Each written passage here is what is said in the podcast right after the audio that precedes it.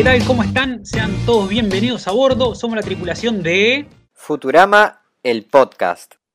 Y no, eso no fue puesto en edición porque todavía no decíamos el nombre. En este podcast vamos a analizar la serie Futurama capítulo a capítulo. Vamos a encontrar curiosidades, vamos a buscar la referencia que hagan y los cambios que pueda haber en la traducción. A mi derecha virtual lo tengo a... Damián. Contanos, Damián, ¿cuál es tu relación con la serie? Bueno, la verdad la había visto de pibe en Telefe, pero me pareció una serie para readultos, así que no la vi hasta mucho después. Y Hasta bueno, que fuiste adulto. hasta no, no, todavía no soy adulto, pero, pero bueno, la empecé a ver. Bárbaro. Y a mi izquierda virtual lo tengo a... Pancho. Panchi, ¿cuál va a ser tu papel, tu rol en esta tripulación? Y yo probablemente sea el. Hablábamos que me siento más como el Zoidberg de esta relación porque soy el que menos capítulos vio. Eh, estoy acá como el ignorante, el que va a ir viendo las cosas capítulo a capítulo. Bien, bien. Me encanta que no Uh. sepas nada, pero ya empezás a poner los conceptos, ya aprendiste quién es Soyber, todo. Sé quién es Zoidberg, eso, sí, eso es lo poco que sé. Igual eh, me estoy tomando muy en serio y estuvimos investigando muchísimo ya este capítulo, así que esperamos Me no encanta. defraudar a, a nuestros tres oyentes. Que somos nosotros tres, por supuesto. Sí. Claro. Yo soy Rodrigo Scaff y seré el piloto de este piloto, y si no nos levantan del aire, de todos los próximos programas también. Así que todos a bordo y empezamos. Bueno, para arrancar, vamos a arrancar obviamente con el primer episodio que se llama Space Pilot 3000, que estrenó el 28 de marzo de 1999 y fue dirigido por Rich Moore y Greg Banzo. Y fue escrito por los guionistas que fueron David X. Cohen y Matt Groening, que son más allá de guionistas de este capítulo, los creadores de la serie. Bueno, guionistas tenemos a David X. Cohen y a Matt Groening. Bueno, eh, eh, David X. Cohen se licenció en física en la Universidad de Harvard y obtuvo un máster en ciencias computacionales por Berkeley. Escribió tres episodios de Vivos and Butthead. En el 94 pasa a formar parte del staff de escritores de Los Simpsons. Tiene 22 capítulos donde aparece como staff writer. Luego escribió tres episodios.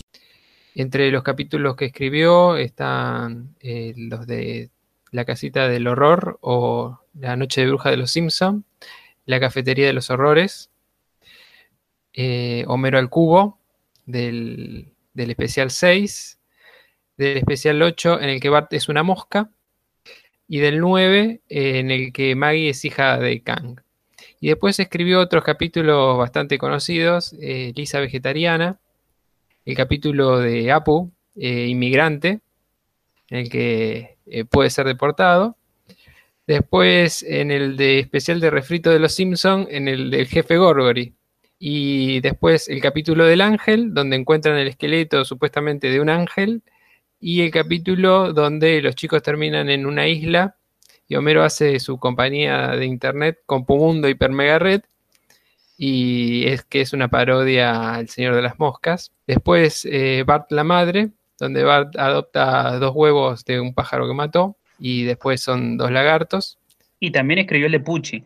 Y también escribió el capítulo de Pucci, donde aparece Pucci. Capitulazo. Muy buen capítulo. Y, e hizo también una contribución a los 22 cortos sobre Springfield en esa parte donde aparece el reverendo Alegría con su perro que lo lleva a cagar al jardín de Flanders y cuando Flanders sale eh, le dice en voz alta al perro, no, eh, hiciste muy mal, eres, eres mal chico, que yo te vas a ir al infierno y, y después le susurra, no, no, tú sigues, tú sigues muchacho. Este, nada, esa, esa parte cortita. Excelente chiste, ese me encanta. Muy bueno. Sí, tiene unos muy buenos, la verdad. Sí, sí, tiene- la vegetariana y el sí, sí, aparte, también combinado con el otro que escribió el de, el de como el del sustituto Lisa. Hay otro capítulo que es el de Apu Inmigrante, me gusta mucho y también es de David Cohen. Ah, Bueno. sí. Después David Cohen nada más se dedicó a trabajar en Futurama, Futurama. Futurama en un momento tiene un hiato como de 5 años y después vuelve. Y luego él se dedicó a ser productor de la nueva serie Matt Groening, que es Disenchantment, donde incluso escribió dos episodios. O sea que es un tipo que nada más se dedicó, después de Beavis and Butthead, a todo laburar con Matt Groening. Sí, yo lo que decías de, de que el tipo se licenció en física, yo lo que leí es que e, el, equipo de guionistas de Futurama debe ser de los más preparados a nivel científico de la historia. Como que otro de, lo- de los co-creadores, que se llama mm, Ken Killer, me parece, eh, tiene dos doctorados en matemática. Es una, Así que eso me, entusiasma mucho de la serie, de una serie escrita por científicos. Sí, no, es tremendo, es tremendo como... Incluso en Los Simpsons ya son todos especialistas, científicos, pero bueno, acá lo, que tiene de especial es que es una serie de ciencia ficción, así que viene bárbaro todas esas teorías sobre la física. Sí, yo leí que hasta hicieron su propio teorema, que hay un teorema de, de Futurama, un teorema matemático. Pero bueno, ya veremos cuando sea el capítulo que lo mencionan eso. Bárbaro. Y bueno, después tenemos al otro guionista que fue Matt Groening, que ya lo conocemos porque arrancó laburando esas historietas de conejito que era Life in Hell. Después creó a Los Simpsons, que eran unos cortos que estaban en el programa de Tracy Ullman Show. Y después se dedicó a Los Simpsons, Futurama, que es la serie que nos compete, y Disenchantment. Bien. Bueno, comenzamos a analizar el capítulo con la primera fase que aparece en los títulos, que es Incolor, que es una frase aclaratoria que era obligatoria para los canales como ABC a medio de los 60, para aclarar justamente que una serie era en color. Aunque es un poco obvio porque si es en color te das cuenta al verlo, ¿no? Claro, obviamente, pero bueno. Sí, aclaremos que cada, cada capítulo de Futurama viene con una frase distinta al inicio. Claro. Como los claro. que tienen los Simpsons con el pizarrón o claro. la tele. Sí, empieza siempre con un gag, eh, con una imagen de una serie vieja y abajo una frase. La frase de este momento sería in color. ¿Y el dibujito cuál sería? A ver, contanos, Panchi, vos que lo viste. Sí, me, quiero avisar a nuestros tres seguidores que me, me tomé el laburo de ver el dibujito también. Que se llama Little Bug Cheeser, que es un dibujito de 1937. Adentro se ve unos segundos de un ratoncito que está en la nave espacial. Y, nada, es, es, bastante choto, la verdad, pero bueno. No, es un dibujito sobre un ratón, un ratoncito que la mamá le dice que se vaya a dormir y que rece antes de dormir. Y el ratoncito no quiere. Y sin que la mamá lo vea, se va de su cama y se junta con sus amigos quienes quieren ir a la luna porque dicen que está hecha de queso. El ratoncito se arma una nave espacial, llega a la luna que efectivamente está hecha de queso, pero ni una aterriza, la nave se rompe y cae en el vacío y al final resulta que era todo un sueño el ratón que reza y se va a dormir. Ya una historia que termina con todo un sueño, ya es, un problema. Ah, bien choto, termina con todo un sueño y encima ese mensaje moralista de mierda. Y rezando. Ah. Pero bueno, después pensábamos si tendrá una relación esto eh, con el capítulo en sí. Porque hay, hay como, se podría ver una especie de, de paralelismo entre este, entre este dibujito y, el primer capítulo de Futurama, pero lo vamos a hablar después. Dale, me parece perfecto. Bueno, ahora vamos a pasar a repasar el capítulo escena por escena y mientras vamos a ir contando distintas referencias y curiosidades culturales y demás.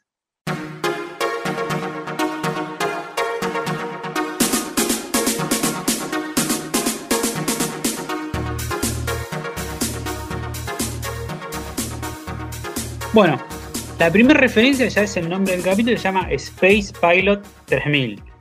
Que un poco juega con esto de que este es el primer episodio, es el episodio piloto, y que a su vez el personaje, de alguna u otra manera, al final termina siendo un piloto espacial del año 3000. Muy bien, no sé qué discutirle a esta. no, la, verdad que es un dato duro, ¿no? Yo también estaba pensando, ¿qué, discuto a esto?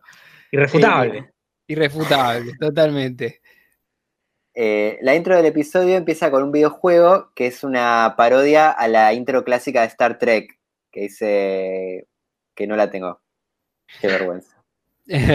Terrible, no, no puede ser eso. Eh, ahí cuando, después de la intro, cuando va a la nave, eh, está jugando un, jueguito donde está la nave y aparece la, la, nave con la intro, aparece un gorila que sale de un planeta y le empieza a tirar barriles, que es una clara referencia a Donkey Kong, ¿no?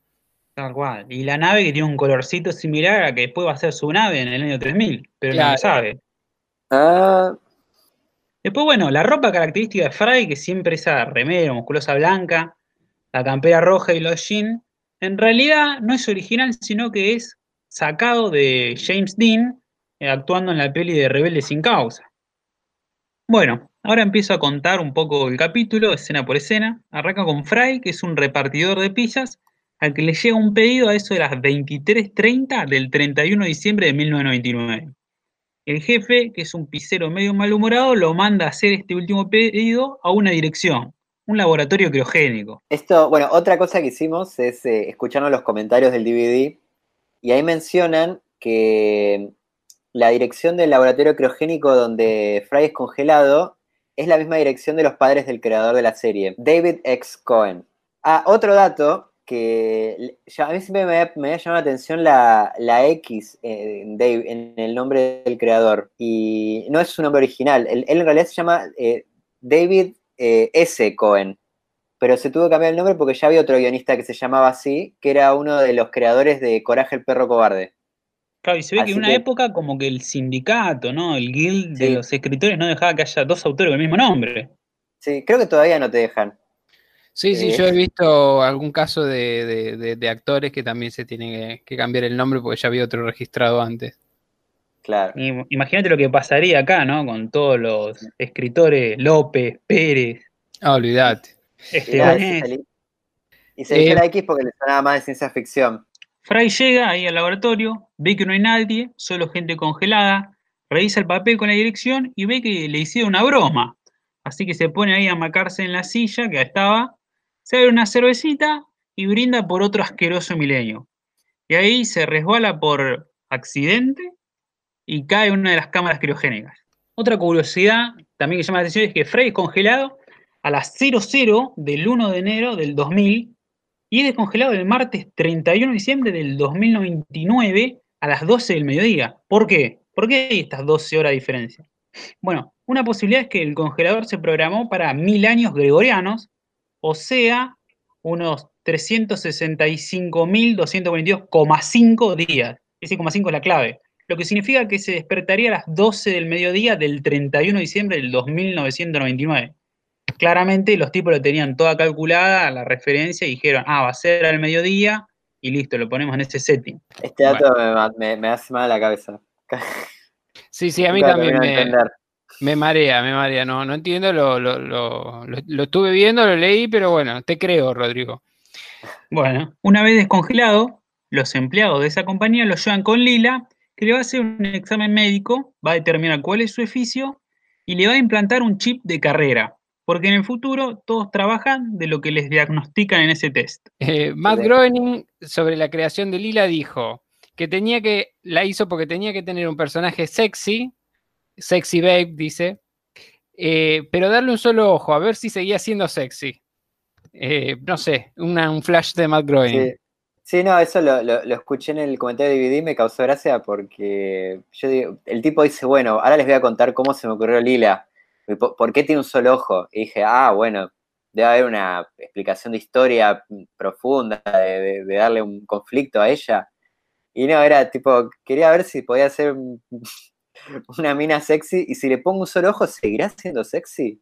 Bueno, cuando Fry, cuando Fry la mira, este, se da cuenta, mira el cuerpo y dice, wow, ¿no? Aparece como una mina re buena.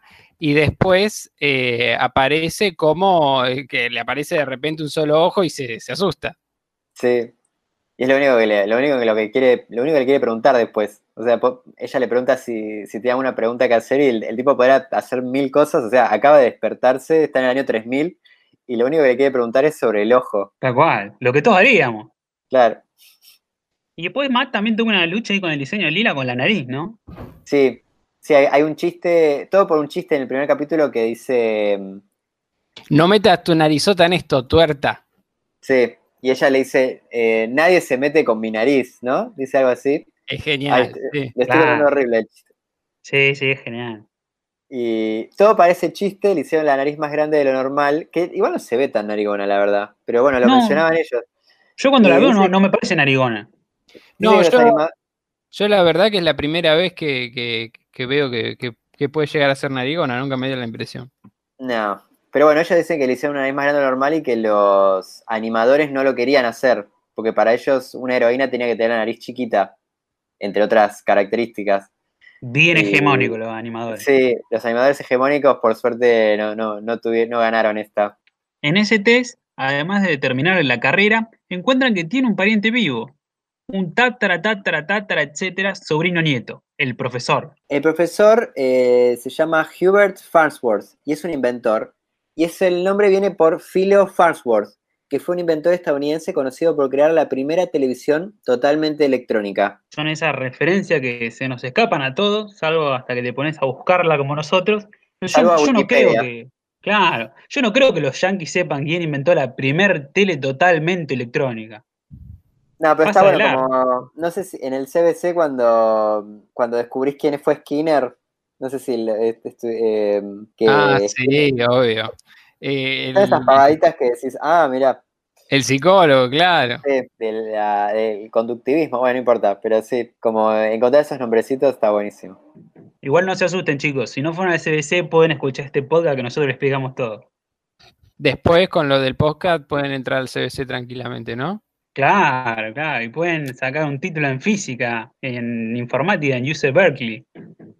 Bueno, no sé si tanto, pero no prometamos tanto. El trabajo que le toca a Fry es ser delivery boy una vez más. Él se niega a hacerlo y termina congelando a Lila, pero por cinco minutos y escapa. Sí, algo que está bueno ahí es que, mm, como que en realidad cuando ella queda congelada, queda congelada para mil años más. Y Fry como que se está yendo, como que dice, bueno, listo, me la saqué encima, pero como que se arrepiente y vuelve y le pone por cinco minutos. Y ahí ya como que te das cuenta que también, como eh, Fry es un buen tipo. Claro, medio como que le da culpa irse y congelarla mil años, como le pasó a él, y bueno, cinco minutitos. Claro. Aparte de cinco minutos, podía decir una hora por lo menos, como una, una ventajita más, pero no, cinco minutos. Claro, ni una siesta son cinco minutos. Debe correr rápido, Fry. Bueno, después cuando Fry ve por primera vez uno de esos tubos de viaje, un transeúnte lo usa diciendo al aeropuerto JFK Jr.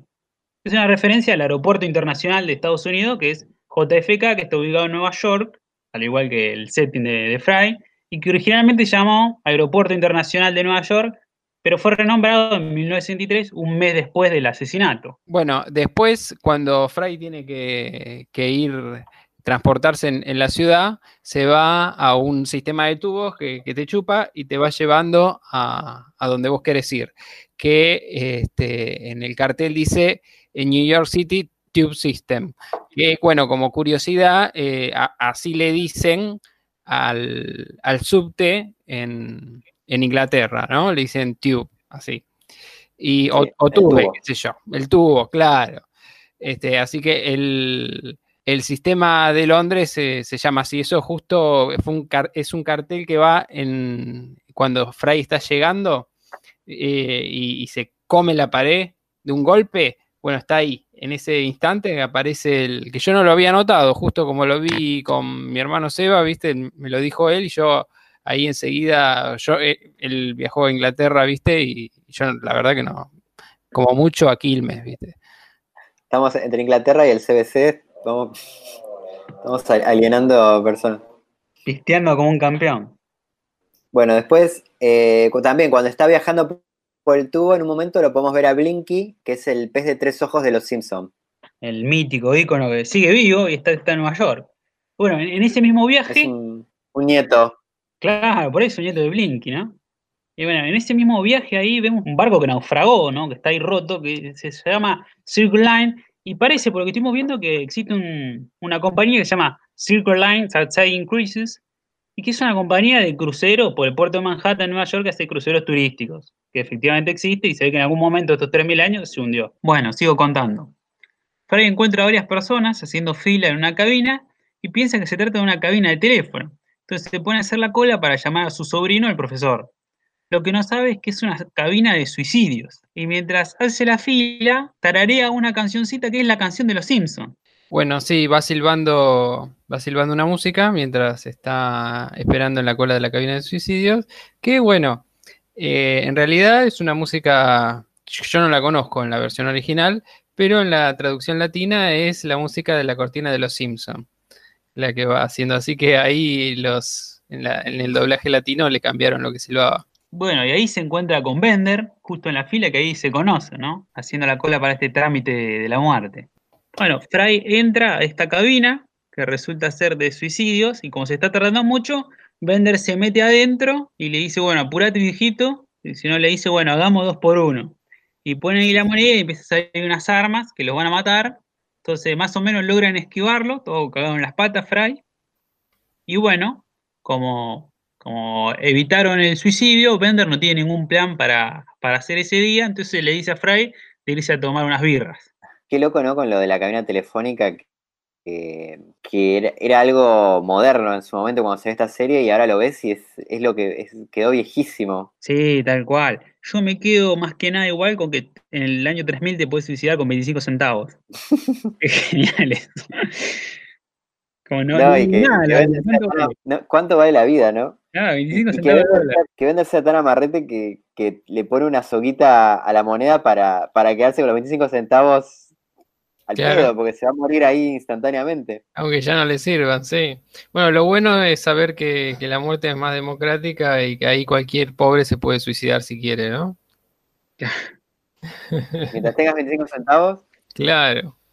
Mientras, eh, si, si sos muy pobre y perdiste todo, ya sabes que, que tenés que agarrar 25 centavos o por lo menos ahorrarte 25 centavos. Un dato que rescatamos sobre el bar este que ellos van, en el 99, él pasa por un bar irlandés que se llama O'Grady Pub. Y en el año 3000 va al mismo bar, con la misma estructura, pero que ahora se llama Oxorgnax Pub. O sea, como que ahora el dueño es un alienígena, que también sigue esto de que el alienígena, el alienígena sería como el, extranjero ahora, el inmigrante. Claro, lo que alguna vez el inmigrante fue el irlandés, ahora es un extraterrestre. claro, lo gracioso es que el bar sigue estando igual, salvo algunos cambios recontra superficiales, es, el mismo bar, ¿no? Hasta tiene un trébol ahí pintado en el vidrio. Sí, el apellido eh, del dueño es como irlandés, dice, eh, el primero dice O'Grady y el segundo es O'Sorgsnar. Eh, sí, está como cerquita. Claro, un irlandés espacial, ponele. Claro. ¿Se cagarán a piñas las de la raza de Osornax como los irlandeses típicos? Yo quiero creer que sí. Bueno, cuando entra a este bar hay una curiosidad que es que a Bender le sirve una botella y en la etiqueta en un segundo dice Old Fortran Malt Liquor. Estuve averiguando a ver de qué se trata este Malt Liquor, que es el licor de Malta, que es como una cerveza de baja fermentación que tiene un alto contenido de alcohol y que parece que en ciertos lugares de Estados Unidos el término cerveza no se puede poner legalmente a las bebidas que tienen más de 5 grados de alcohol. O sea que estamos hablando de un licor con mucho alcohol. Y lo curioso es que las versiones de licor de Malta con más alto alcohol pueden contener altos niveles de alcoholes de fusel que emiten aromas y sabores similares a disolventes o combustibles. Eso explicaría por qué Bender, que es un robot, toma esta bebida, esta birra alcohólica que tiene tanto gusto a alcohol, que es casi un combustible. Y por eso se cuando eructa escupe fuego. Claro, porque es equivalente a nafta. Se ve que hay unos gringos ahí en Estados Unidos que les gusta tomar esta nafta. Y después el, nombre de esta exótica bebida es Old Fortran, que viene de Old, que es un típico nombre que a veces se le ponen algunas marcas. En este caso hay una marca de mal que es el Old English 800. Y la típica botella en la que vienen esta, estos, estas bebidas eh, se llama 40 ounce, que significa 40 onzas. O sea, los chabones se bajan 40 onzas de esta bebida y a su vez existió el Fortran, que viene de Formula Translating System, que era un lenguaje de programación bastante primigenio desarrollado por IBM en el 57, haciendo este jueguito de Fortran, 40 ounce, Old Fortran, y ahí salió la marca. Claro, y ese se lo toma Bender. Claro. Y eso es lo que pasa cuando tus guionistas son científicos. Y unos muy buenos. No hacen estos chistes. Cuando está en el bar, también se ve de fondo una publicidad de una gaseosa que es la primera vez en Futurama hay un idioma que se llama alienense, que es un idioma alien, que la idea de los creadores era ponerlo de fondo y para que los fanáticos eh, puedan descifrar este idioma. Entonces lo ponen bien grande de fondo en la publicidad y si vos lo descifrás que dice drink, o sea, toma. Y los creadores pensaron que la gente iba a tardar meses en descifrar esto y en realidad tardaron horas en descifrar el idioma alienense. Porque es bastante sencillo, una vez que entendés de que es como, es, como inglés, pero reemplazando cada letra con un símbolo. Claro, sencillo. Y, en el mismo capítulo también aparece otro grafite en idioma alienense que dice Venusianos Go Home. Y con esas dos cosas, con el drink y Venusians Go Home, los fanáticos en horas pudieron descifrarlo. Y entonces para las siguientes temporadas parece que decidieron inventar un nuevo idioma alien pero ahora sí más difícil de traducir que tardó meses. Qué grande estos tipos, ¿eh? cómo la tenían atada con todo. Qué grande los fanáticos. Sí, sí, Mal. Y dice que este eh, David Cohen, que estos chistes, para él eso ayuda a crear fanáticos hardcore. O sea, como súper fanáticos, digamos, que, aman esos detallitos. Y para él está convencido de que fueron ese tipo de fanatismo que los que terminaron salvando a la serie cuando estaba al borde de desaparecer. Claro, los fanáticos incondicionales, ponele los que te siguen a donde sea. Si un tipo es capaz de- de descifrar un idioma, ya está, listo. Sí, no sé si estos Sí, porque- fanáticos tienen nombre, ¿no? Porque lo de Harry Potter son los Potterhead, los de Star Trek son los Trekkies, pero no sé si damos un nombre para el Futurama, ¿no? Bueno, los tenemos que bautizar, los futis, Los Virgos. los virgos. Los Virgos. y sí, si, si te la pasás descifrando idiomas, porque no tenés otra cosa que hacer, sos un virgo. otra no- y si estás escuchando este podcast, seguro sos un Virgo, pero más Virgo es el que los hace, quédate tranquilo. Seguro, seguro sos mi mamá. claro. Claro, ¿o sos Sal- un Virgo o sos la mamá de Pancho? Saludos, mamá.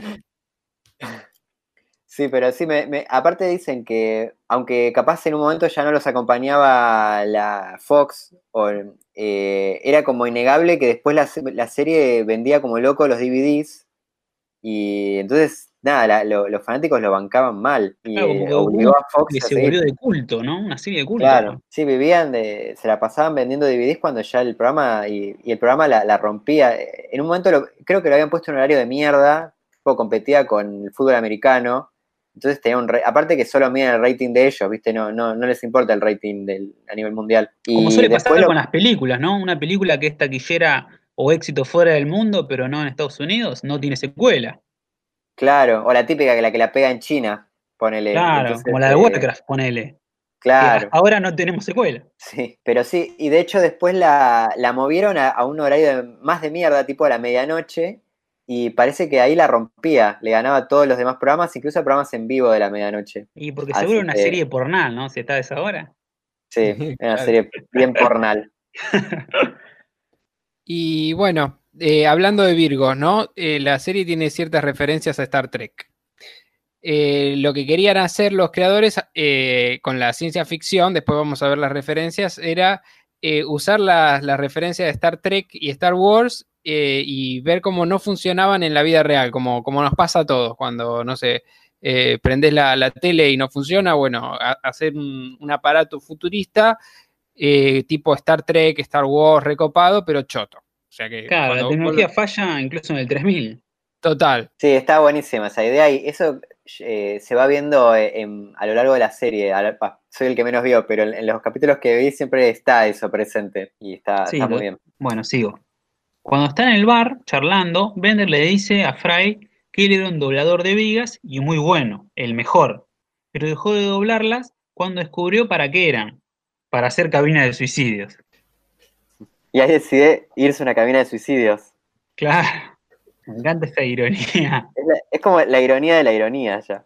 No, no sé qué, cuántos niveles de ironía manejan con este chiste. Sí, sí, ya es demasiado. En eso aparece Lila buscándolos y otra vez tienen que escapar. Y deciden esconderse en el museo. Después, bueno, hay una costumbre yankee, que es que los museos son gratis los martes, y el 31 de diciembre del 2099 efectivamente va a ser martes. O sea que otra vez estos científicos y guionistas la tenían alta, la tenían calculada y dijeron, che, si va a ser martes, ¿por qué no hacemos que pasen por un museo? Hicieron las cuentas bien. Claro. Sí, Estos sí hicieron el cap- Eso, CBC. eso sí que. Pero olvídate, eh, análisis matemático. Claro. No, es genial, es genial que primero hicieron, dijeron, ¿qué día va a ser el, es el 31 de diciembre de 2029? Dijeron, es martes, ok. Y, ahí- y ahí en el capítulo eh, está un- todo un, un gran pedazo del capítulo es en un museo al que entran porque los martes es gratis. O sea, agarraron algo chiquito que nadie se iba a fijar y lo convirtieron en una parte funda- eh, eh, fundamental del capítulo. Es algo Tal cual. brillante. ¿Y a quién se encuentra en este museo? Bueno, hay una costumbre de, de Futurama que es eh, poner a, famosos de, ahora en, en una cabeza, en una pecera, ¿no? Con la cabeza del famoso puesta en una pecera como para conservarse, ¿no? Y así los tipos estos pudieron vivir mil años. Este, por ejemplo, bueno, ahora una de las referencias de Star Trek claras es la de Leonard Nimoy, este, que está en, en el museo como una cabeza flotando, viviendo una vida de dignidad donde lo alimentan como un pez. Según él es una vida de dignidad eso, pero bueno. Después aparecen Gillian Anderson y David Duchovny ahí de fondo, entre las cabezas, que son los O sea- actores de la típica serie de X-Files de Fox, que en realidad ya habían Scully- aparecido en Los Simpsons. Son Scully y Mulder, sería. Claro, Scully y Mulder. Sí. aparece Liz Taylor, la actriz de Un gato sobre el tejado caliente, y que también apareció en Los Simpsons. Claro, en el capítulo creo que de Krusty, que vuelve, es un programa solidario con famosos, que aparece dos Ah. veces. Que la llaman, ella dice que no quiere ir mientras está limpiando un premio, un diamante o algo. Y después, cuando el programa es un éxito, ella vuelve a aparecer, esta vez limpiando, creo, otra cosa, otra joya increíble, y dice: Despídame a gente o algo así. Claro, y después aparece mirando por la ventana cuando está en el bar. Es verdad, sí, sí, es verdad. Después, otra de las cabezas que aparece ahí de fondo es la de Dennis Rodman, este basquetbolista negro, teñido de rubio, característico de los años 90, que estuvo formando parte de- del Chicago Bulls mítico de aquella época con Michael Jordan, que ahora todos están manija con la serie Last Dance. Hizo un poco como el Balotelli del básquet, ¿no? Un tipo que tenía quilombos, pero dentro de la cancha era genial, pero después podía ir y pegarle a la vieja, como Balotelli puede meter dos goles en un partido y luego quemar la casa tirando cohetes. Bueno, después aparece Barbara Streisand. este, que también hacen referencia que es una cantante, ¿no? Hacen referencia a ella en algunos episodios de Los Simpson, cuando, por ejemplo, eh, Nelson eh, pierde al padre, canta la canción que, que canta Barbara Streisand, ¿no? Sí, el propio Matt Groening. Y ya Claro, después que- arrancamos con una larga lista de presidentes.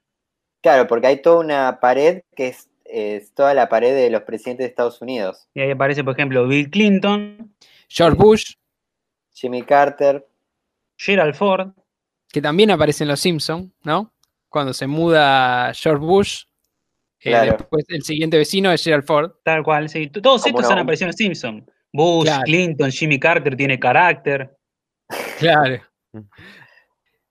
Después está Nixon. Claro, que vendría a ser después una especie de, de malo, ¿no? Pero bueno, no vamos a spoilear. Aparece también Ronald Reagan. Y aparece también, sin que le pongan el nombre, Teddy Roosevelt, ¿no? Eh, aparece enfocado, no, no tiene el nombre, pero claramente uno se da cuenta por el look que es él. Y después aparece eh, una curiosidad, ¿no? Que son las cabezas, dos cabezas que son iguales, ¿no? Que son las del mismo presidente. Es el mismo presidente dos veces, que es Grover Cleveland. Porque el tipo fue presidente dos veces no consecutivas, que es algo muy raro en Estados Unidos y aparece en el medio de las dos cabezas, aparece eh, Benjamin Harrison, que es el presidente que estuvo entre los dos mandatos de Cleveland, o sea que fue Cleveland, Harrison, Cleveland, y así aparecen las cabezas. Cleveland está dos veces. Claro, que uno Genial. que. desde yo no tenía fuera- idea de esto. Claro, uno fuera de Estados Unidos piensa, che, pará, hay un error ahí. Está dos veces repetida Sí. la misma cabeza. Y no, en realidad es un re chiste. Sí, Claro. estos, estos animadores vagos y, y todo lo contrario. No, es- Tal cual. Eran re genios. La imagen de esa escena la pueden encontrar en nuestro Instagram. Síganos en arroba Futurama el podcast. Y ahí, bueno, Lila entra al museo junto con dos oficiales de policía. Fry, al intentar escapar, tira esta cabeza de Nixon y los cagan a palos. Ahí Lila recapacita y cambia de opinión. Golpea a los policías y Fry y Bender aprovechan para ir a otro salón.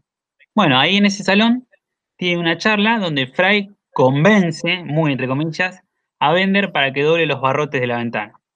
Escapan hacia la alcantarilla y ahí Fry conoce la vieja Nueva York, su antigua ciudad que quedó sepultada con los años. Lila los encuentra una vez más, pero esta vez no para atraparlos, sino que le dice que, tiene, que Fry tiene razón, que ella también se siente sola por ser la única criatura con un ojo, y que hasta antes de conocerlo no se da cuenta que no le gustaba su trabajo.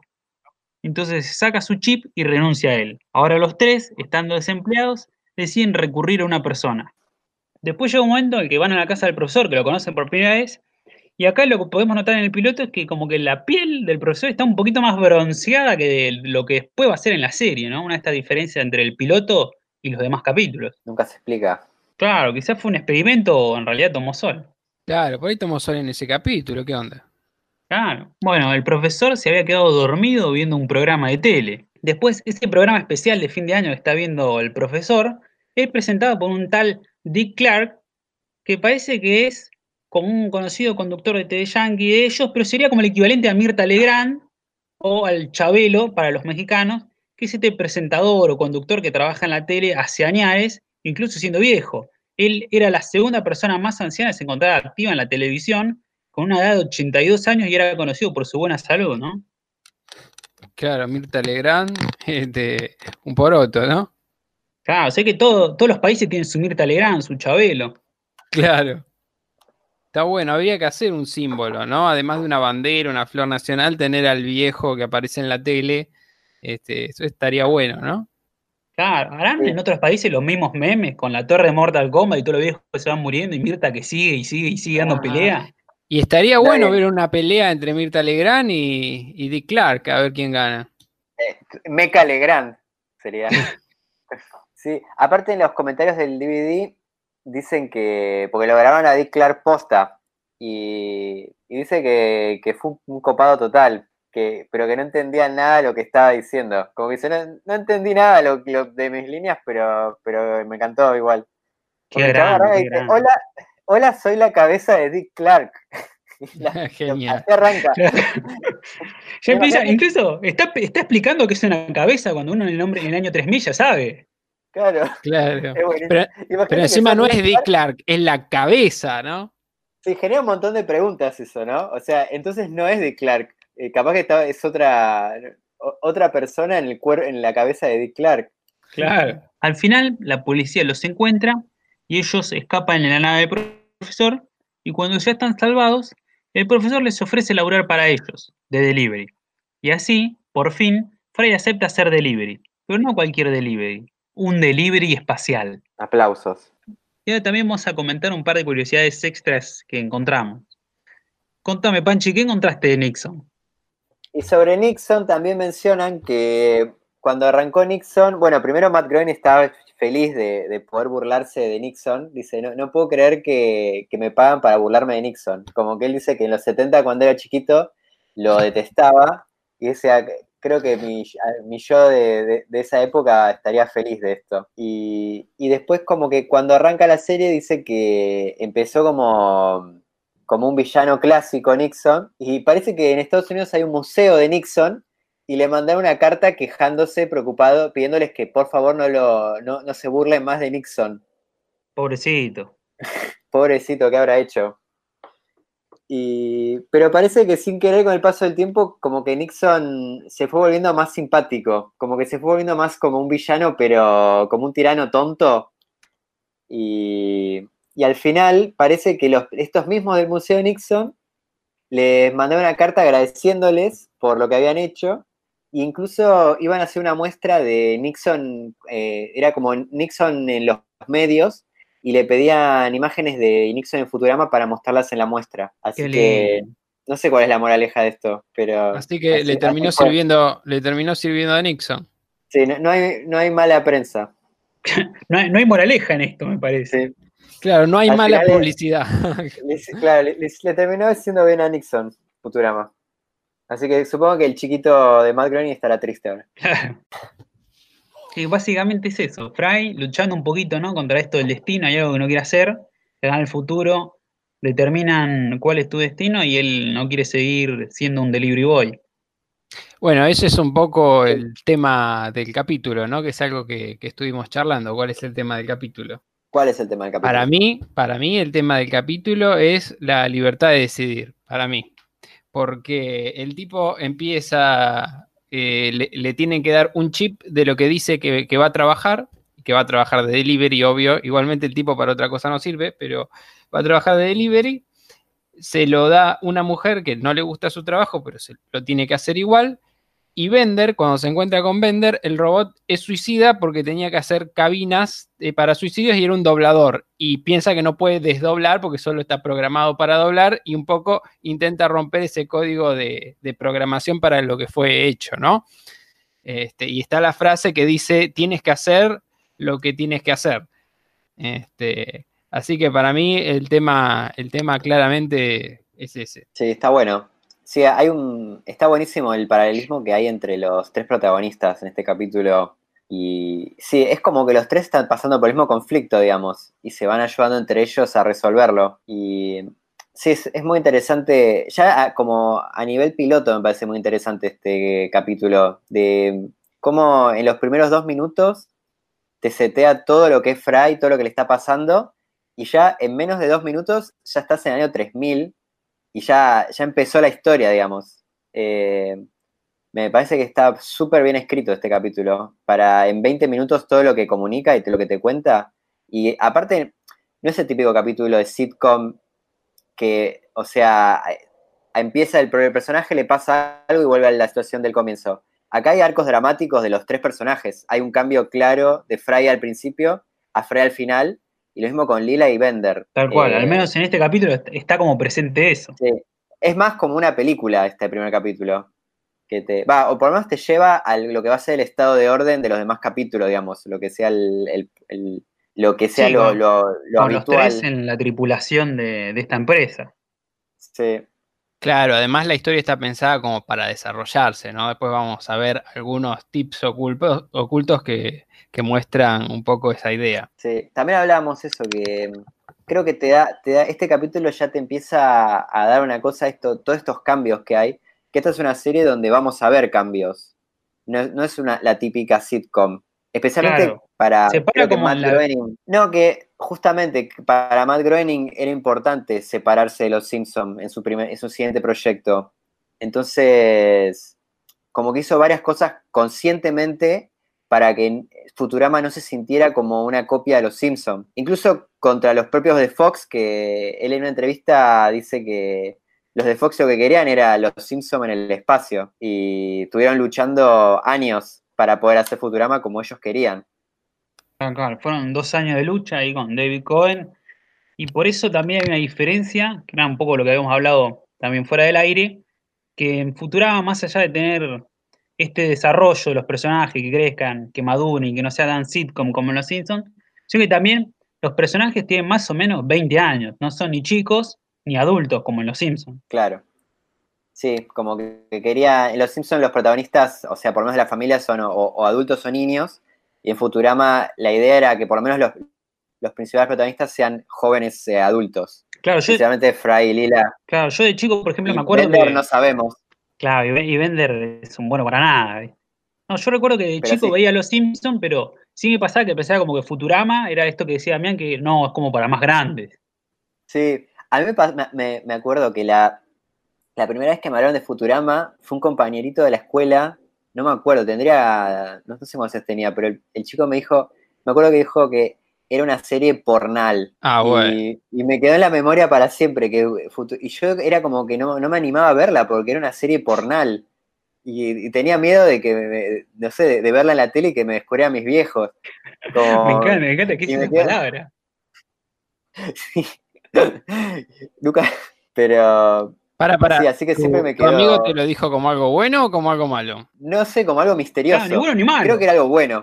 Como, animate, animate a esta serie que es pornal. Ah, bien, bien. Buenas amistades las tuyas. A mí, me da respeto. Claro, sí, sí. Así que le, tuve historia mucho tiempo. Sí, a mí me pasó exactamente lo mismo. Hasta que me sentí suficientemente hombre para, para verla. me encanta, me encanta.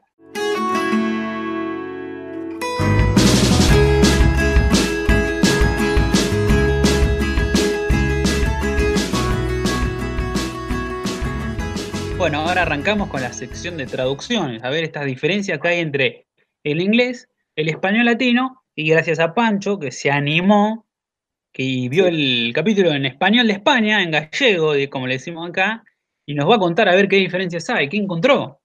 Fue, fue durísimo. Imagino que sí. No, se lo recomiendo a nadie, y menos si lo ves en series Junkies, que te baja 5 virus por minuto Ah, te aparecen cinco virus, ocho van y dos Martita te quiere conocer.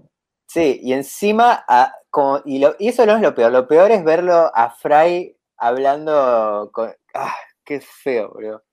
Te abro un Igual eh, es, es, interesante y creo que de entrada quería charlar a ver cómo, ya del tono de las voces, cómo, cómo lo sintieron, porque yo, lo que más me llamó la atención eh, fue la voz de Fry, eh, ya, es raro escucharlo en inglés, me parece, si estás muy acostumbrada a la versión latina. Sí, te, pasa en todas las series. Imagínate lo que es escuchar a Goku en latino y un día escucharlo en japonés porque todavía no tradujeron Dragon Ball Super. horrible, horrible. Sí, hay como una parte que es uno mismo que tiene que acostumbrarse, como que tiene sus propios prejuicios, y hay otras cosas de que objetivamente decís esto es mejor, esto es peor. Que es lo que vamos a, a, analizar pronto. Pero sí, eh, me llamó la atención que en, inglés suena mucho, me sonó mucho más joven la voz que lo que terminó siendo. Y, tiene sentido con esto que decía Matt Groening, que él quería que fue una serie, que, que Futurama fue una serie con protagonistas jóvenes adultos. Como que cuando lo escucho en inglés me da la sensación de que es una persona de 19 o 20 años, mientras que en la latina me suena más, un poco más, como un 25 te diría, 25, 26. Y la gallega ya te digo 30 y largos, o sea, el fraile gallego suena, pero ya casi rozando los 40. Sí, yo creo que es un problema general. Todo, todo lo que venga de España como parece señorón, ¿no? Como que ya parece más viejo. Las chicas son señoras, son, son señoras con cuerpo de chica, pero son señoras con esa voz. No, y Fray, Fray Lila se hablan de usted. Uy, no. Más allá de que tiene sentido porque, o sea, se acaban de conocer y ella es como una oficial, es muy raro como que no, no funciona. Sí, sí, sí. coincido en que en latino, sí, Fry parece de 25 y que después en inglés, sí, parece un poquito más joven, aunque la wiki dice que tiene entre 25 y 31 años, Fry. Y Bender también, como que es más robótico en la versión en inglés, o mucho más serio, y la versión latina como que es más personaje, es más chistoso, incluso más gracioso, es mejor. Sí, a mí me gusta más Bender latino. Y aparte, suena como un, jubilado la versión inglesa, eh, la versión original, como me suena, yo lo escuchaba y me cierro los ojos y me viene Danny DeVito, no sé, como me, viene una imagen nada que ver. Y puede ser porque Bender es medio amargado. Sí, suena como un viejo total. Y eso decían que, que les costó muchísimo encontrar la voz para Bender, porque es como, ¿Cómo haces la voz de un robot sin que te suene a la típica voz de un robot? Así que en ese sentido está muy bien la voz elegida porque es súper. Eh, funciona muy bien con el personaje y, no es para nada la voz clásica, pero viniendo de la latina que siento que es superior, eh, es chocante. Claro, además suena como un borracho, ¿viste? Tiene una voz bien rasposa. Mm. Borracho fumador. También en el, verdad es. En el DVD te enseña el, el, que en el DVD del primer capítulo está en los comentarios está el, actor de Bender, el que hace la voz latina, eh, o latina, perdón, el que hace la voz en inglés y te enseña cómo hacer un erupto de Bender, pero no me acuerdo ahora cómo era. Si lo quieren Por las dudas no lo hagamos. Si lo quieren intentar está en YouTube. Claro. Pueden encontrarlo. Hay que tomar ese Old Fortran o gasolina. o nafta, que está más barato. Bueno, ahora sí, vamos con la primera diferencia en la traducción que encontramos. Contanos, la primera eh, es más para, para que se entienda el, horror que es la, gallega. O sea, la latina está muy bien traducida. Eh, cuando está jugando Fry eh, al juego, está como explicando, le dice a, un chico que está al lado, y así es como se juega el juego. Que en, en, inglés es lo mismo, dice, and that's how you play the game. Y cuando acaba de perder en el primer nivel, entonces el, el nene le dice, you stink, loser. Como en latino le dice, no es cierto, eres un baboso. Que por ahora está bastante cerca del original. Y la gallega, en vez de, le dice, tú tarao, que no te enteras. Tú tarao, que no te enteras. ¿Qué será que no te enteras? You stink loser se convierte tú tarao que no te enteras. Y cuando vi eso, eso eh, esto es alrededor de los primeros 20 segundos de la serie y dije, uy, no. Ah, ya te anticipaba lo que se venía. Pero bueno, creo que vale la pena.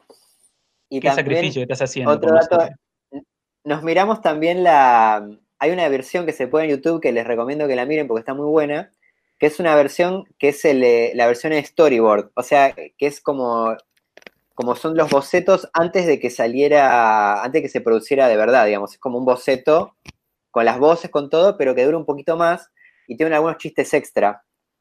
Y está bueno. Eh, el nene, por ejemplo, tiene un chiste que me pareció que estaba divertido, que le dice, no, no lo dice, le dice, aparte que le dice que no es cierto, eres un baboso, le dice, hasta mi abuela pasó al primer mono. O sea, hasta mi abuela pasó al primer nivel y eso que ella pensaba que era una máquina de cigarrillos.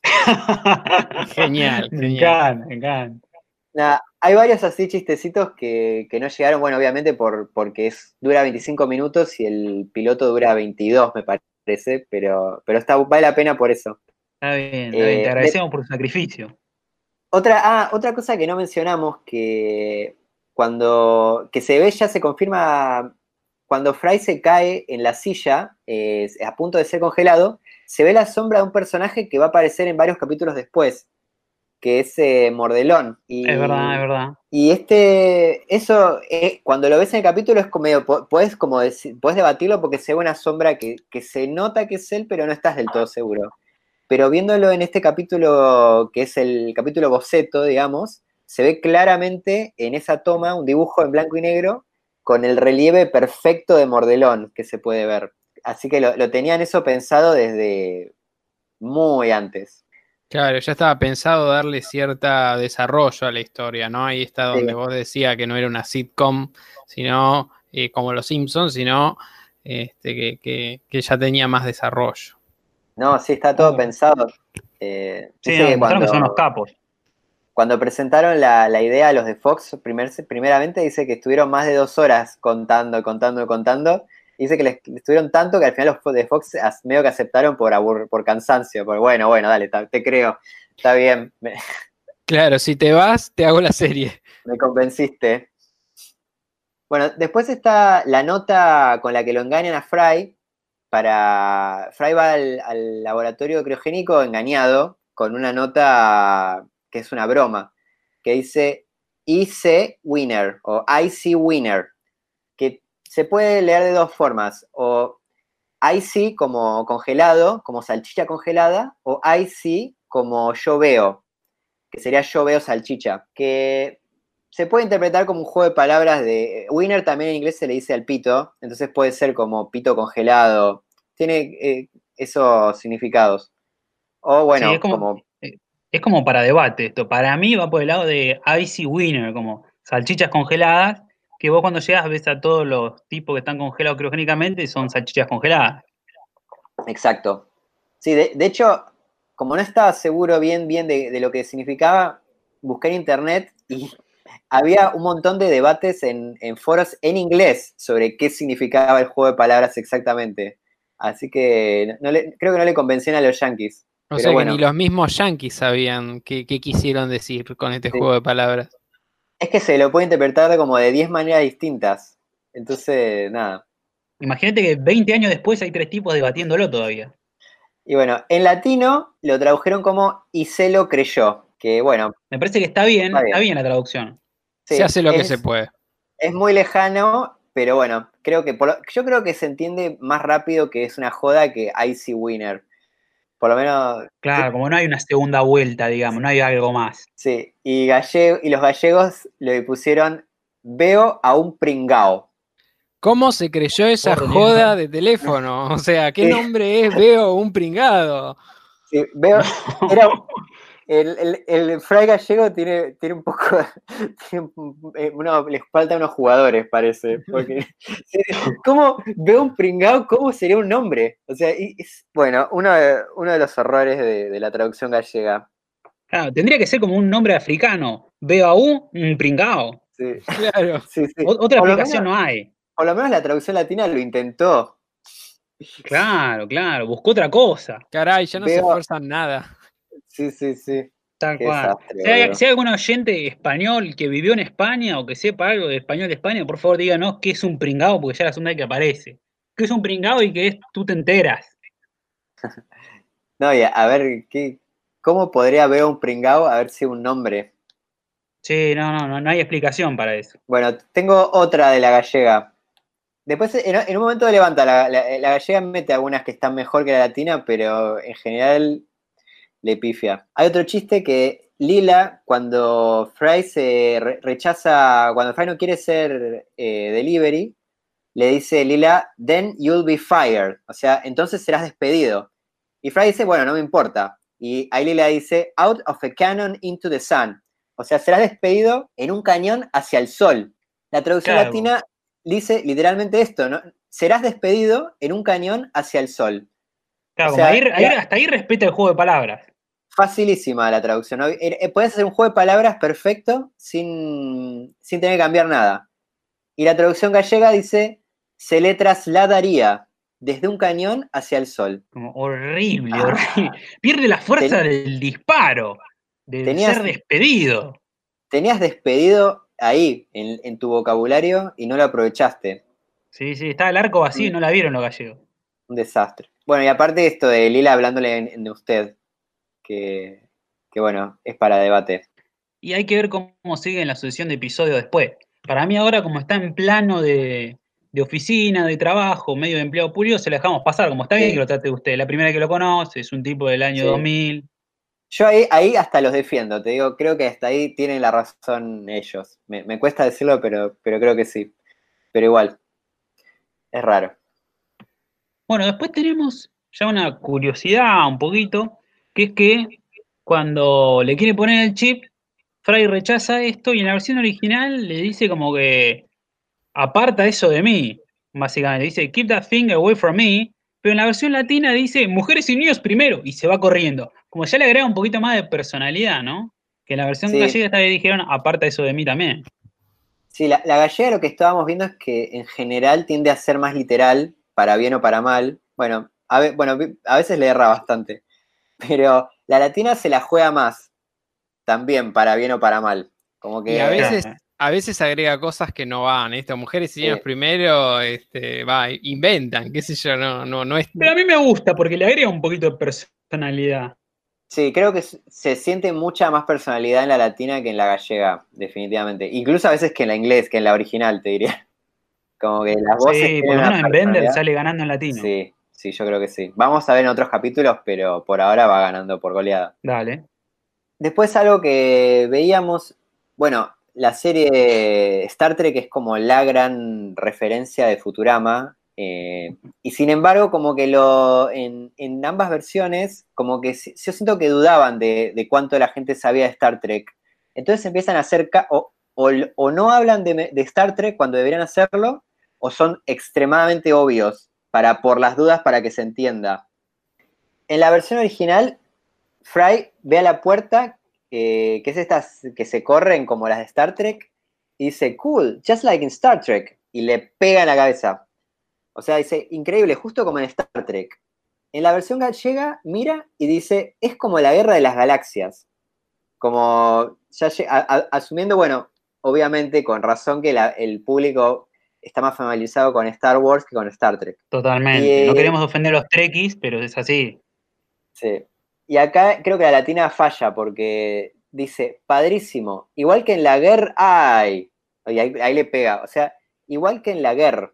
Y yo la primera vez y la segunda vez que vi este chiste no entendí de qué estaba hablando, porque creo que no llegas a entender lo de guerra. Eh, eh, Iba a decir Guerra de las Galaxias, pero no. Claro, justo le pega a la puerta y queda ahí, pero sí, iba, se decidieron por, por la Guerra de las Galaxias, seguramente por lo mismo, porque es más famosa que acá que Star Trek.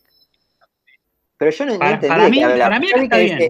yo vi que decía, igual que en la G, y le pega, como. No, no. Yo, yo la casé a la primera que lo vi, claro, ve la puerta, futurista, ah, igual que la guerra, para, lo golpea, ya está, la guerra de la galaxia, cena. Sí, sí, ah, yo también. Pero, ah, pero, no va. Pero no va. punto en contra para Pancho. Sí, por ahí no querían. Pido, perdón a la versión latina por, por dudar. Acá no querían poner por ahí, igual que viaje a las estrellas, pero porque, digamos, la traducción es muy larga por ahí, no sé, pero podrían haber puesto viaje a, no sé, por ahí porque no lo querían poner en inglés Star Trek. También capaz que no, lo que está interesante del I que te corta es que no, dice nada, es como que dice igual que en algo que te imaginas que es una referencia de ciencia ficción sin decir de exactamente qué es. Entonces ahí, bueno, me, retracto, está, está muy bien esta, esta versión. Está muy bien, punto, punto para la latina entonces. Sí, punto, punto.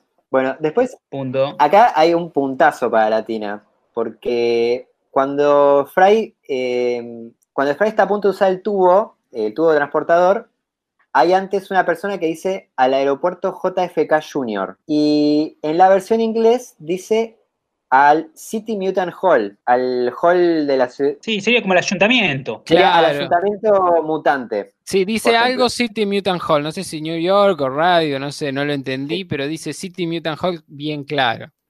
Y esto eh, vos decís, al principio te choca, porque decís, ¿por qué la inglesa City Mutant Hall, la latina Aeropuerto JFK Junior? Más que sea una referencia tan yankee. Y esto es porque originalmente iba, en la original era el aeropuerto JFK Junior, pero eh, un mes creo, un mes o, dos meses después de que se estrenó el Futurama, JFK Jr. muere en un accidente de avión.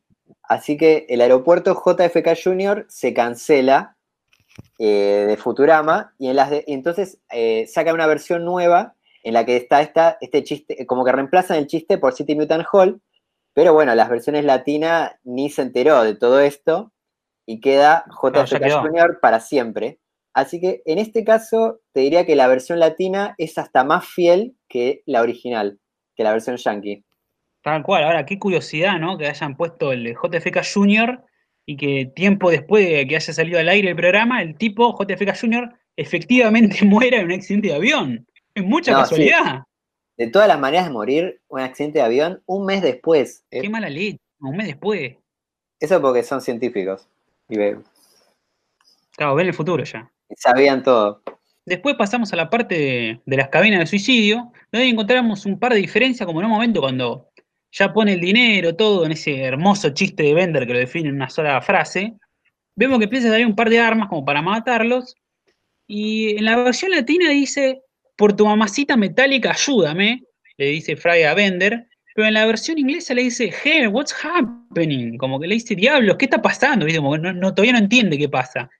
En cambio, la versión latina se da cuenta que le pide ayuda, diciéndole por tu mamacita, ¿no? Dándole un poquito de latinidad. Sí, está bueno, hay como interacción con Bender. Y eh, quería rescatar eso que mencionabas del chiste que, de Bender, que es, un gran chiste ese, el de... Bender se suicida eh, en una máquina que acepta monedas de 25 centavos y él pone una moneda con, con un hilito atada. Entonces la pone y la saca para ahorrar 25 centavos cuando está a punto de suicidarse. Claro, ¿para qué los quiere? Si ya se va a morir, ¿para qué los 25 centavos? Pero no importa, él lo quiere cagar igual. Tal cual. O sea, es un chiste increíble porque no, solo es gracioso el chiste, sino que te habla un montón de cómo es Bender como personaje. Claro, ahí presenta bien al personaje, ¿no? Sí, pero, lo define en un chiste. Y en un chiste, claro, que está hasta cuando no, lo necesita. Porque muchas veces muchas series pecan de, de que, el, que no está mal, pero a veces se nota cuando eh, hay un chiste porque el chiste está bueno y no tiene nada que ver con los personajes. Cuando, viste, cuando decís, estamos este chiste, pero lo pensás dos minutos y decís, este personaje jamás habría hecho esto. O no tiene nada que ver con la historia. Pero acá es un chiste que no solo es increíble, sino que eh, cierra por todos lados. Y, creo que esta es una serie que, se preocupa mucho por eso. Y por, eso es, es, muy buena, en general. Cual. Después, bueno, hay otro chistecito que es que la cabina esta de suicidio se llama pase y muera, y la versión en inglés es Stop and Drop, que es algo intraducible para acá, yo creo que la traducción está buena, pase y muera, Stop and Drop viene como unas reglas fáciles para aprender en caso de incendio, que son Stop and Drop and Roll, que son consejos si te estás prendiendo fuego la ropa en un incendio, tenés que parar, tirarte al piso y rodar, que es algo que conocemos todos, se llama así, Stop, Drop and Roll. Y acá le pusieron Stop and Drop. Claro, termina, o sea, no, llegas a salvarte, es como que stop and drop dead sería. Claro, claro, muerto.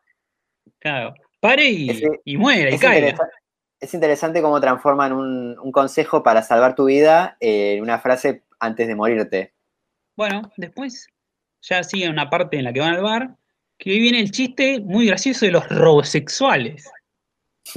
que en latino dice, bueno, si nos ven juntos, dice, no quiero que piensen que somos robosexuales. Si alguien pregunta, eres mi desprogramador. En el original es igual, es, if anyone asks, you are my debugger.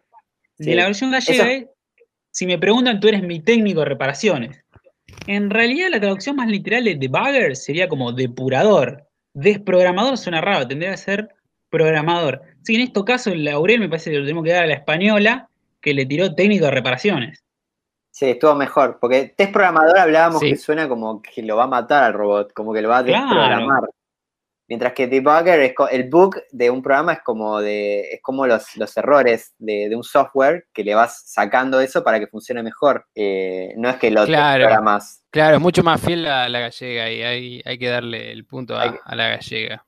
Sí, bueno, después cuando aparece Leonard Nimoy, eh, en la original eh, Fry hace el saludo vulcano, el saludo con forma de B clásico de Star Trek, y el original le dice Spock, hey, do the thing. O sea, es como, hey, haz lo tuyo, haz eso que tú sabes. Que bueno, en la, gallega lo traduce perfecto, dice Spock, haz eso que tú sabes. Y la latina es llamativo porque es como un poco más eh, a prueba de boludos. Dice, Spock, oye, un saludo Vulcano. Como muy... La, la versión original como asume que vos sabés lo que es Star Trek y la latina dice esto no, no saben ni en pedo, saludo a Vulcano y que lo googleen. Claro, lo, digo para que se den cuenta del saludo vulcano, porque no saben qué si es. No, sino que le pregunten a sus papás que es un saludo vulcano. Sí, exacto. sus papás sabrán seguro. Le saca la sutileza al chiste. Pero bueno, supongo que tiene razón, porque yo no lo. Yo cuando vi esto no tenía idea de lo que era un saludo vulcano, así que. No, yo sí, yo sí, porque el saludo vulcano es la, raza de los vulcanos y la raza esta de Spock. Sí, claro, y Spock siempre hacía el saludo ese muy típico. Típico de su planeta. Sí, yo sabía que era algo de ciencia ficción, pero no sabía ni, que estaba relacionado a Star Trek. Cuando, cuando lo vi de ah. chico, como que no, no tenía ni idea. Claro. ¿Ustedes qué dicen? ¿Es para punto esto o no? Eh, yo creo que es para punto para los gallegos. Para mí es un empate, no es, no es tan grave, digamos, la, traducción latina. Estuvieron pensando en la, en la pobre gente que no vio Star Trek como yo. Así que para mí es un punto para, también. Para, mí no es para punto, para nadie, pero me gustó que los latinos le pusieran un saludo vulcano en vez de haz la cosa, haz lo tuyo, haz lo que sabes. Yo no sé, para mí es como que es como que toma de boluda a la gente. Tiene un poco eso. Pero, pero bueno, eh, eh, creo que tenían razón un poco. Porque por lo menos en mi caso yo no sé, tenía idea cuando vi esto. Así que a mí me sirvió en su momento. Bueno, después aparece Nixon. Así es. Tira, eh, Fry tira la cabeza de Nixon al piso y rompe el vidrio y la cabeza queda eh, en el piso, ¿no? Y se enoja. Y bueno, en inglés dice, eh, that's it, you just make my list. Y en latino dices todo, ya anoté, ya te anoté en mi lista, ¿no? Y en, gallego, ¿qué dice Pancho? Dice, en gallego Nixon no tiene lista. Dice, Qué gracioso. Acabas de arreglarme el día. Nada que ver. Yo no, te puedo creer. Acabas de, de arreglarme el día. Cuando tenía que decir, ya te anoté en mi lista. ¿Por qué? Nunca lo sabremos. Imagínate, capaz que después en varios capítulos se van a hacer referencias a la lista de Nixon y, los gallegos se lo perdieron. Este, Olvídate, murió. Podría ser, tranquilamente, sí, sí. Así que punto en contra para los gallegos, nuevamente. Después, acá los latinos se ponen políticos. este chiste a mí particularmente me encanta. Es muy bueno. El, original, eh, la cabeza de Nixon le muerde el brazo a, Fry y Fry se trata de sacar como si tuviera un perro que lo estuviera mordiendo. Y en el original dice, down it, down boy, bad president. Como, y bueno, en, el gallego dice presidente malo, que es la traducción correcta.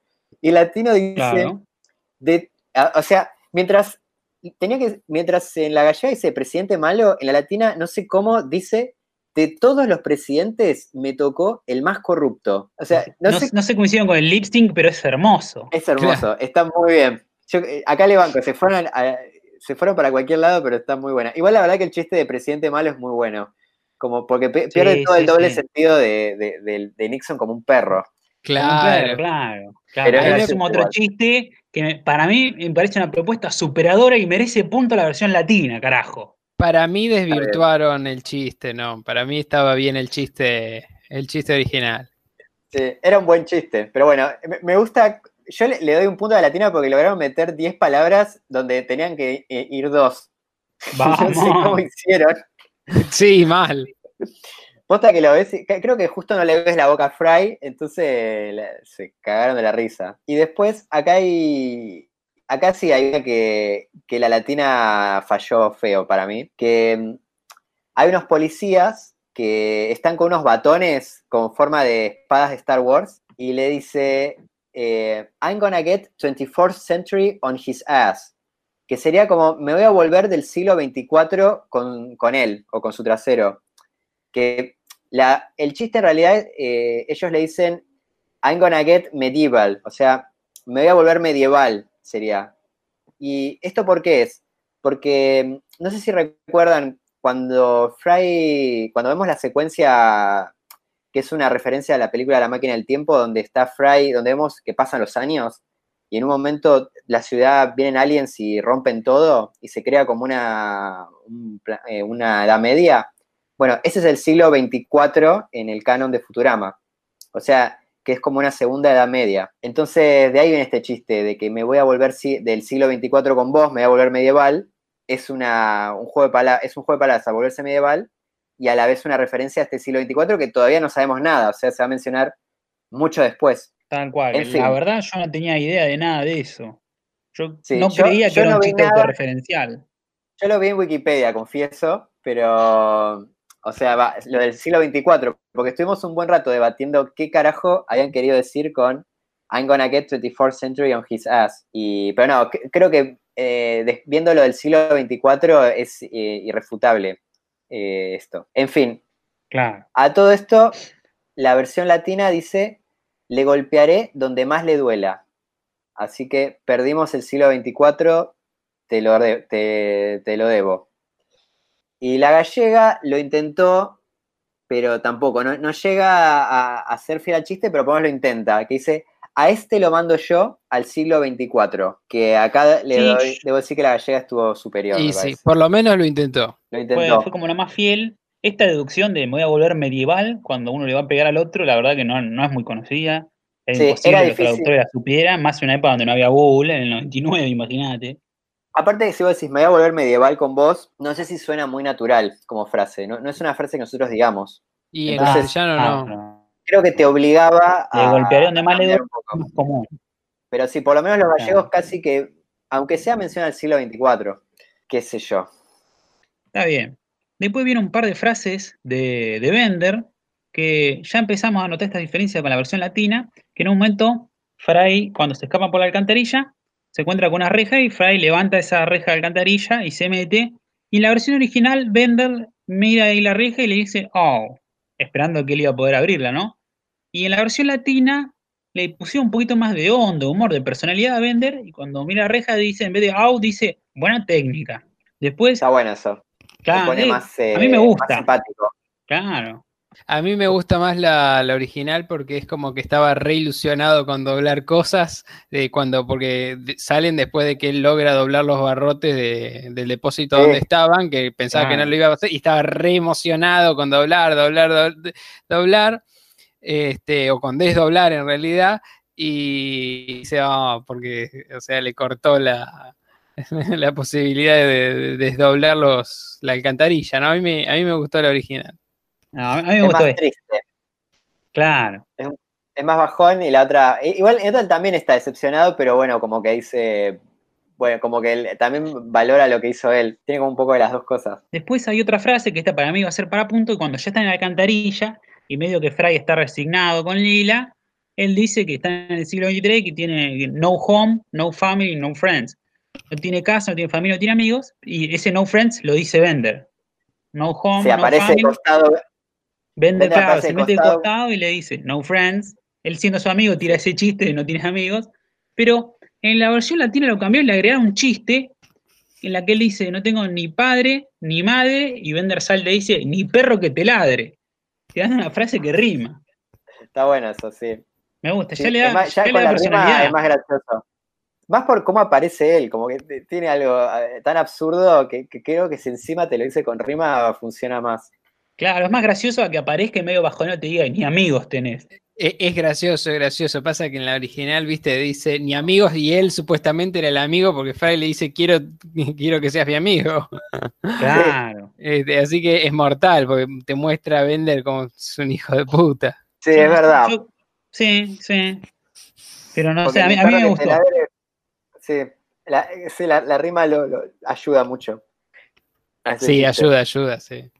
Después tiene otra frase ahí seguidito, que en el original dice, well, that's all the mystery of the missing ring, this call for a ring, cuando todos ponen la mano juntas, que ya tiene un anillo, y después como que no lo tiene más, y dice, hey, robó mi anillo, y bueno, Bender se lo devuelve y le dice, bueno, eso responde, eso resuelve el misterio del anillo, tomemos un trago, this call for a ring, y la versión gallega dice, bueno, resuelto el misterio de la sortija, esto merece un trago. Pero en la versión latina dice, bueno, eso resuelve el misterio del anillo desaparecido esto merece un tequila triple, y ahí saca las tres botellas y se las toma todas él. Y encima, como Sí. que en la versión latina vos habías encontrado algo con Fry, ¿no? Sí, para mí esta, este, el chiste del tequila triple es como la, la único momento donde la latina es mejor que las otras dos. Porque él dice, en original dice, this calls for a drink, saca tres botellas y vos ves a Fry que eh, le, estás como que sonríe ilusionado de que van a tomar y ahí él Ah, se las baja a las tres.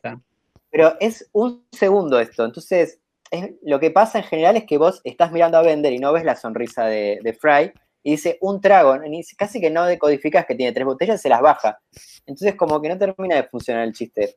En cambio, en la versión latina dice, esto merece un tequila triple, como que te, te refuerza que hay tres botellas, y a Fry le pusieron una vocecita que dice, hace como, ah, como que se alegra, ¿viste? Y ahí se toma. Y con esas dos cositas, con- entre el tequila triple y el- la alegría de Fry, eh, el chiste funciona mucho mejor. Y ya más Sí, que era el tequila. Para mí levanta, levanta la, la versión latina en eso, la verdad que está buena. Sí, Va para punto para latina, entonces. Sí, yo creo que es doble, porque le gana a la Yankee también acá. Doble, perfecto, dos puntos para latina. Sí, posta que cuando. e- Es un chiste que lo veo en latino y me hace reír, y en inglés no. O me, me- me cuesta ver todo lo que está sucediendo. Y uno más. Acá sí hay, hay una cosa que creo que. eh, terminó, que la traducción quedó terminando medio sexista sin querer. Que en el original dice. están en la nave espacial y el profesor le pregunta: ¿Can anyone drive stick? O sea, ¿alguien sabe manejar con cambios? Eh, ¿Con palanca de cambios? Y Lila dice, I can as long as I don't have to parallel park. O sea, yo puedo mientras no tenga que estacionar en paralelo. Que mi sensación es que es más Claro, un chiste. haciendo un, un claro chiste con el ojo, ¿no? Sí, porque Lila al tener un solo ojo no tiene, no tiene, No- tiene no problemas detecta la con la profundidad de percepción campo. de- que eso, la- las personas tuertas, las personas que tienen un solo ojo tienen ese problema.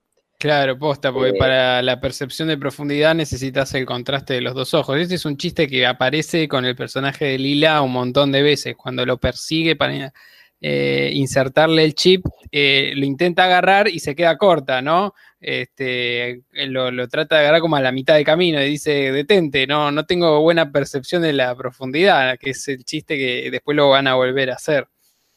Claro. Entonces, me parece que va más por ahí y las por, por los temas de visión que tiene Lila. En las tra- otras traducciones, como que lo llevaron, creo que se termina quedando como que no puede estacionar porque es mujer. Como que dice, ¿saben usar la palanca en la latina? Yo, y Lila dice, yo puedo, en tanto no tenga que estacionarme. O sea, queda como una mujer que no sabe estacionar. Claro, Y- bien sexista quedó. Sí. Y en gallego también. ¿Quién sabe conducir un vehículo con marchas? Y la dice, lo intentaré siempre que no tenga que aparcar en línea. Bueno, acá la, la gallega estuvo un poco más, estuvo mejor. Y trató de traducir, esto- trató de traducir más literal, ¿no? Sí.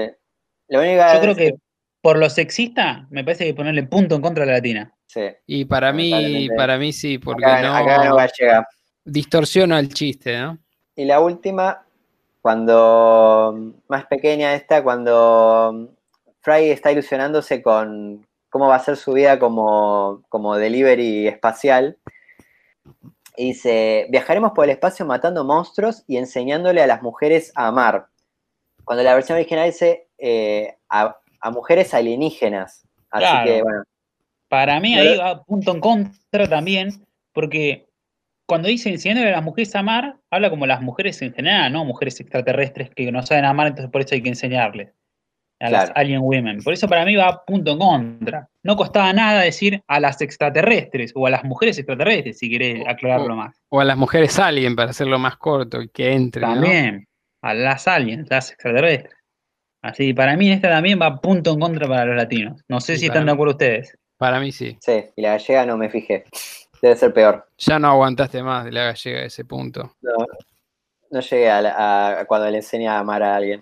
Ahora vamos a repasar el puntaje de traducción. Tiene un punto por el chiste de, de todos los presidentes, me tocó el más corrupto. Dos puntos por el chiste del tequila triple, así que ya son tres puntos. Tiene un punto en contra con el estacionar en paralelo, o sea que ya tenemos dos puntos. Y otro punto en contra por las mujeres aliens, o sea que queda un punto para los latinos. Y para los gallegos, un punto porque respetaron lo de estacionar en paralelo. Va, yo no sé si es para punto para los gallegos. Yo creo que tenemos que revisar todo, porque yo, por, por lo que veníamos hablando, yo sentía que iba a ser un 7 a 1 de los latinos a los gallegos. Una goleada, pero, pero bueno, por lo menos esto saca un poco, eh, o sea, la gallega arrancó medio flojito, pero después eh, para mí eh, fue más fiel que la, que la latina. Empezó con el tutarago que ni te enteras, que ahí no, no sé por qué lo puso, este, como para resaltar que, que, lo bardeaba, o veo a un pringao en vez de hacer un, inventar un chiste de, nombres, le puso este, esa nota, pero después, eh, con, lo que es el respeto al original, me parece que es mucho mejor la, gallega y la latina respeta menos el original, pero agrega gracia muchas veces, ¿no? Sí, la latina se la juega un poco más. Yo creo que a la gallega le podríamos haber va bien y con lo de pringao. Sí, yo creo que la, gallega no, no, no puede tener puntaje positivo con las que tuvo en contra. No, yo, creo que Gallego cerramos en menos 3. yo, yo quiero ponerle un, menos 10 por prejuicioso, ¿no? Porque me, ah, tuve, que formar 22 minutos de mi vida con esas voces asquerosas. Para mí tienen cosas distintas, pero, pero, andan, pero andan bien las dos. Perdimos al público español. Lo sentimos, muchachos. Puntaje de traducción. Latino, un punto a favor. Gallego, menos 10. Me parece que es medio. Por hijo de remil. Medio tendencioso. esto fue muy objetivo, yo no, tengo dudas. la próxima veanlo ustedes, el capítulo en gallego, y, le ponen los puntos ustedes. No, no, no, ponele, ponele el puntaje que quieras. Claro. Cualquier cosa nos pueden decir en los comentarios, a ver si, si merece un menos 10 los gallegos o le podemos perdonar quizás un punto. Sí, y si conoce una página mejor para verlos que no me baje tantos virus. claro, una mejor que Series Junkies. Esa es buena, sí. Hay que aclarar que nosotros pedimos que Series Junkies nos patrocinara y declinaron, así que lo vamos a ir bardeando un poquito. Así que tiene un menos 10 también Series Junkies. Claro, menos 10 Series Junkies. Ah, bueno, sí, Series Junkies seguro nos está escuchando con todos los troyanos que me bajé. Así que están ahí los lo, lo Series Junkies escuchando. con toda mi información. Bueno, ahora tendríamos que ponerle un puntaje a este capítulo mi opinión personal, por ser el primer capítulo, por ser un capitulazo piloto, pero capitulazo, con los chistes que tiene con el de Bender, el tequila triple, con que te pone a Fry ya en contexto, en contexto en un minuto y medio, yo creo que ponerle puntaje máximo, que no es 10, sino 3000. Sí, para mí es, es, un capitulazo, ¿no? Este, nosotros ponemos del 1 al 10 y al capítulo que, que, se zarpa, bueno, le, damos la, distinción del año 3000. Para mí va a 3000 también. Sí. Me dan ganas de ponerle un 1 para que haya debate, pero no, estoy, de acuerdo con, con el 3000 total. Mm, la verdad que, aparte, más, creo que más todavía teniendo en cuenta que fue un piloto, porque es, pasa mucho la serie, viste, que decís, bueno, no, está buenísima, pero después del tercer capítulo, te tenés que fumar el, primer capítulo, es jodido, pero después te, juro que está buena. Y esto es todo lo contrario. siempre pasa, ¿no? Que los pilotos son medios lentos. Incluso hay series donde no están todos los personajes, como por ejemplo la serie esta de mm, Shanefield, no estaba la, chica, la protagonista. Elaine. Elaine, Elaine, ahí está, no me salía. No estaba Elaine en el primer capítulo. La ponen después de dos capítulos, creo. Ah, mira, no, ni me acordaba eso. Eh, yo porque la vi el año pasado. Tampoco. Chequealo, si no lo borramos. No, no, la vi, la vi el año pasado, créame, chicos, créame. E-, este podcast tiene una fidelidad chequeadísima. No, especialmente en comedias es muy común que el piloto sea medio pelo, así flojito, hasta que, hasta que terminan de encontrarle la vuelta. Y, y, la verdad que este se nota que está pensadísimo. Hay referencias a futuros capítulos. Eh, chistes con tres, cuatro, cinco sentidos, eh, humor que tiene que hacer cuentas para entenderlo. Eh, o sea, tiene un nivel de, profundidad que a mí personalmente me sorprendió muy para bien. Y me da muchas ganas de seguirla viendo. Sí, está, está muy bien elaborado. Tiene hasta un idioma, tiene su propio idioma escondido que la mayoría de la gente ni se enteró. Y se, se, tomaron las pilas para hacerlo. Eh, no, es, es la verdad un logro esta serie. Por todo esto, puntaje 3000. Así que bueno, les agradecemos a todos por subirse a esta nave de este podcast. Así que síganos en, todas sus plataformas. Suscríbanse, denle like, ayúdenos, recomiéndenselo si conocen a algún amigo que también le gusta Futurama. Y bueno, nos vemos en el próximo episodio. Nos vemos, gracias. Chau. Adiós.